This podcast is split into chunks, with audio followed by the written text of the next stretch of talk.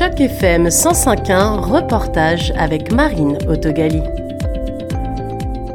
À l'Université de l'Ontario français, les équipes pédagogiques ont mis en place une série de trois conférences sur l'innovation sociale et les défis de la transition socio-écologique. Après une première conférence sur la décroissance au mois d'octobre, l'UOF recevait Jean-Marc Fontan, professeur au département de sociologie à l'Université du Québec à Montréal. Euh, cette conférence, c'est la deuxième qu'on organise avec le pôle euh, cet automne. Euh, et nous avons ce soir l'honneur de recevoir Jean-Marc Fontan pour nous présenter ses réflexions à cet égard, les réflexions en fait de son collègue à cet égard. Thomas Chiasson-Lebel, professeur adjoint à l'Université de l'Ontario français et ancien élève du professeur Jean-Marc Fontan, a introduit la rencontre. À l'époque, le professeur Fontan enseignait et je pense qu'il enseigne toujours la sociologie économique. Euh, il est en effet spécialisé à l'origine en anthropologie économique et en sociologie du développement. Euh, il s'intéresse beaucoup aux questions d'innovation sociale et euh, sur les recherches euh, sur les dynamiques de transformation sociale et les contextes idéologiques, économiques, sociaux, politiques euh, de ces transformations. Donc, c'est vraiment des thèmes qui sont très, très proches de nos intérêts dans le pôle.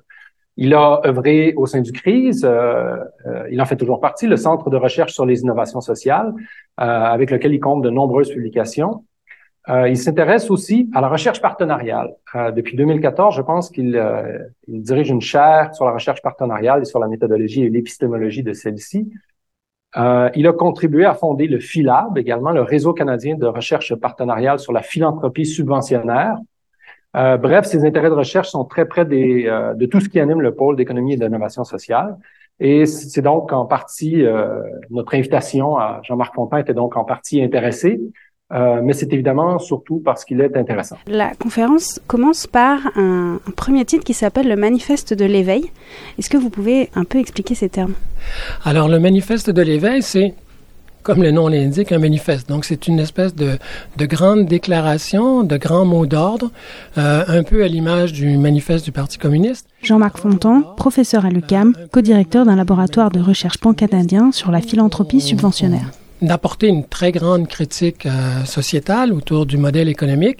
Et là, on essayait d'amener une mobilisation des ouvriers et ouvrières pour aller dans une direction qui était une révolution et qui permettrait de changer complètement l'ordre des choses. Alors, on se situe dans cette logique de grande transformation.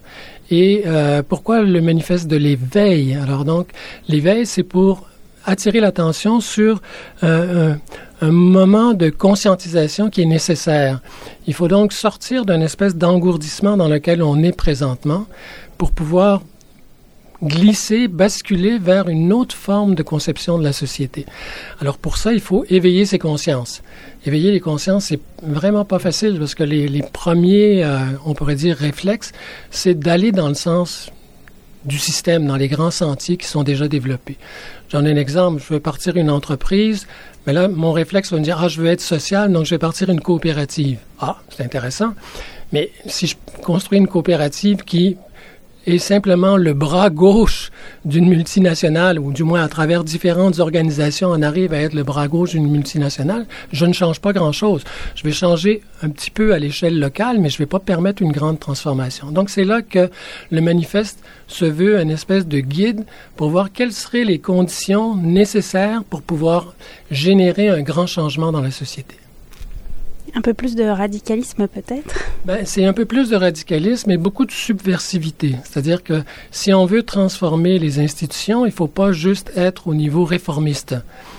Les, réformes à droite, des réformes à gauche, euh, ça... Évidemment, c'est intéressant sur le coup, mais quand on essaye de voir les effets à long terme, ben, ils sont pas au rendez-vous. Pour pouvoir être radical, ben là, euh, on est obligé de repenser, de repositionner. Ce qu'Einstein appelait regarder de l'autre côté du miroir. Parce que quand on regarde dans un miroir, on se voit, c'est notre propre réalité. Aller derrière, mais là, c'est obligé d'inventer la nouvelle réalité, de composer la nouvelle réalité. Et ça, c'est pas très facile à faire. C'est un programme assez conséquent. Pourtant, euh, vous donnez une seule conférence ce soir. Est-ce que vous savez un peu les personnes euh, qui vont assister à cette conférence et dans quel cadre vous la donnez? Alors, c'est, je pense, des étudiants et étudiantes qui vont être présents. Il y a peut-être des collègues euh, qui vont être aussi euh, au rendez-vous. Donc, c'est, ça s'adresse principalement à une, une, audience, si on veut, estudiantine. Et c'est dans le cadre des, de la formation générale qu'ils peuvent recevoir et qui permet d'aller chercher des ressources euh, extérieures qui peuvent amener des points de vue qui ne sont pas nécessairement présents à l'intérieur de l'institution. Oui, ce serait intéressant aussi euh, de faire ces conférences en dehors du système académique. Est-ce que ça vous arrive d'être appelé ailleurs? Euh, Oui, ça arrive d'être appelé ailleurs, mais principalement autour d'organisations qui sont déjà, je pourrais dire, conscientiser ou mobiliser. C'est certainement pas les grands médias, Radio-Canada, à tout le monde en parle, qui vont vous amener à parler du manifeste de l'éveil, à moins que, par un plus grand hasard, il y ait quelque chose qui est fait que les projecteurs arrivent sur notre groupe de travail. Mais euh, donc ça, ça prend du temps effectivement, pour développer cette espèce de visibilité à l'intérieur de la société.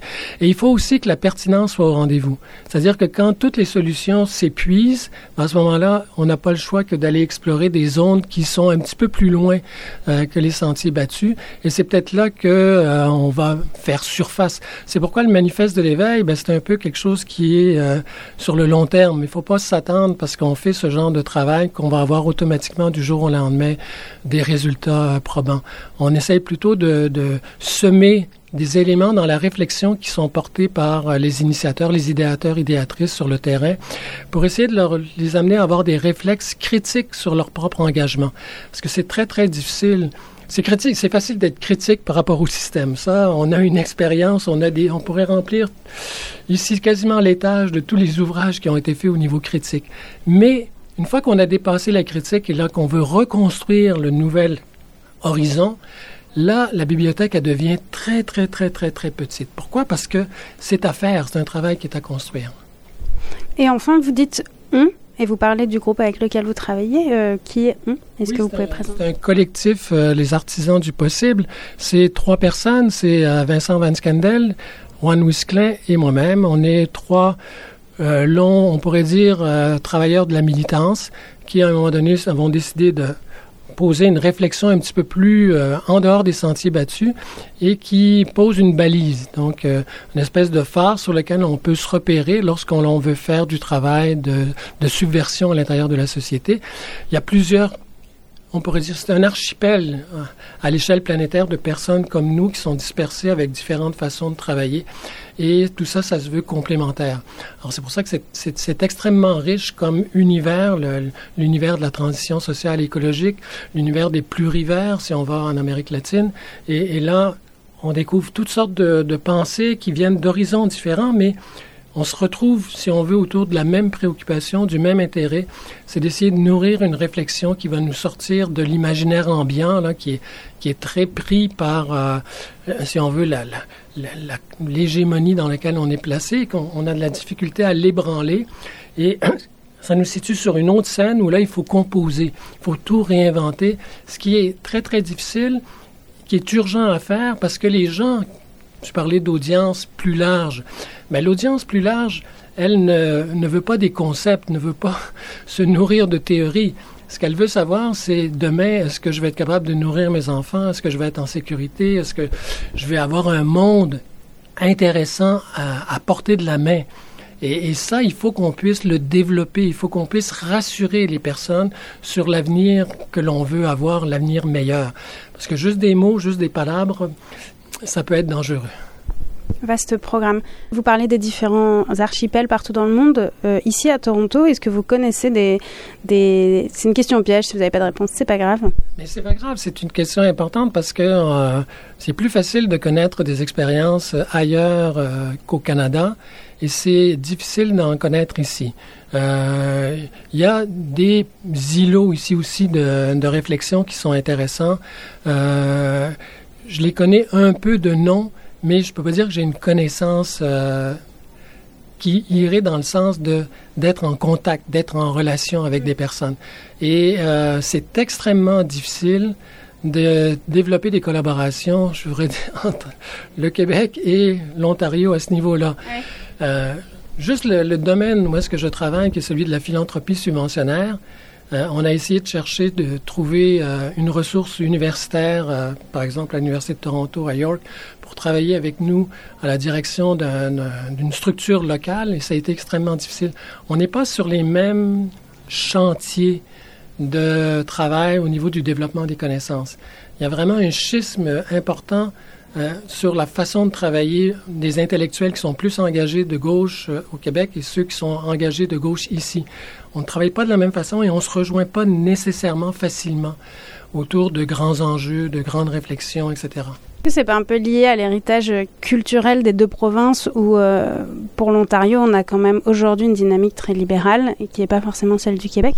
Exactement. C'est, il y a certainement cela. Il y a aussi le fait que les gens qui sont plus progressistes euh, vont peut-être se contenter d'être dans une scène peut-être plus proche des États-Unis, c'est peut-être plus facile, ou des autres régions du Canada anglais, alors que faire le, mouvement, faire le mouvement vers le Québec, c'est parfois plus difficile. Il y a la barrière de la langue, mais il y a aussi la, barrière de la culturalité. On ne pense pas tout à fait de la même façon. Le rapport à l'État, le rapport à la société civile n'est pas vu tout à fait de la même façon. Ce qui fait que les longueurs d'onde se rejoignent parfois sans se rejoindre, se bien. Alors c'est un peu des, les deux solitudes qui sont présentes et je pense que c'est des schismes qu'il faut vraiment lever, qu'il faut euh, créer des rapprochements parce que on a énormément à apprendre d'une communauté à l'autre. On le reçoit donc pour parler du manifeste L'éveil. Il y a plusieurs raisons, je pense, de s'intéresser à ce manifeste. Hein. Euh, ben c'est tout d'abord une, invitation à prendre acte euh, non seulement de la crise environnementale à laquelle nous faisons face, euh, mais surtout de constater que parmi les défis qu'elle provoque, il y a celui de trouver des outils de pensée qui n'appartiennent pas au monde qui l'a créé. Et donc ça, c'est vraiment, je pense, quelque chose de particulier à cet effort de réflexion. Professeur Fontan, J'espère que je n'ai pas dit de mensonge à votre égard. Non. Euh, à vous la parole. Merci. Euh, merci d'être avec nous. Je travaille principalement sur euh, alors les nouveaux modèles économiques, on va dire les modèles économiques durables comme l'économie circulaire et euh, notamment sur aussi la transition écologique.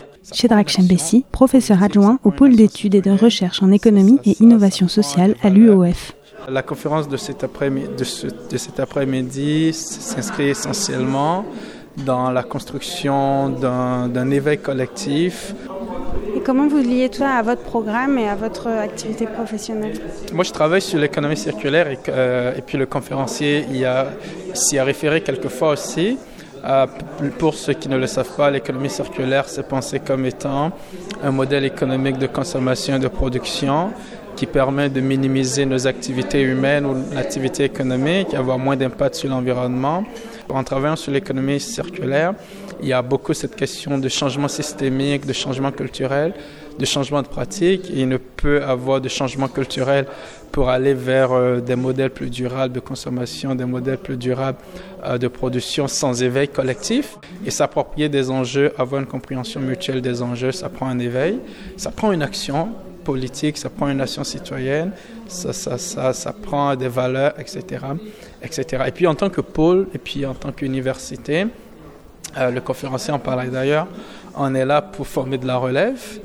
Et, euh, puis si on veut vraiment euh, faire une transition vers des pratiques plus justes, plus circulaires, plus durables, c'est ces genres d'activités, les, discours, les, les références ou ou les recommandations qui sortent de ces genres d'activités peuvent nous aider à construire notre référentiel d'action avec nos étudiants ou nos pratiques d'enseignement tout simplement, les thématiques sur lesquelles euh, on amène les étudiants à travailler, les projets sur lesquels on les amène à travailler. Donc, euh, il y a une très bonne articulation entre l'activité de cet après-midi ou la conférence en lui-même, l'objet de la conférence et tout ce qu'on fait en tant que chercheur et puis en tant qu'enseignant à l'université, puis aussi en tant qu'individu dans la société, euh, tout simplement. C'était un reportage de Marine Autogali dans le cadre d'initiative journalisme local sur Choc FM 105.1.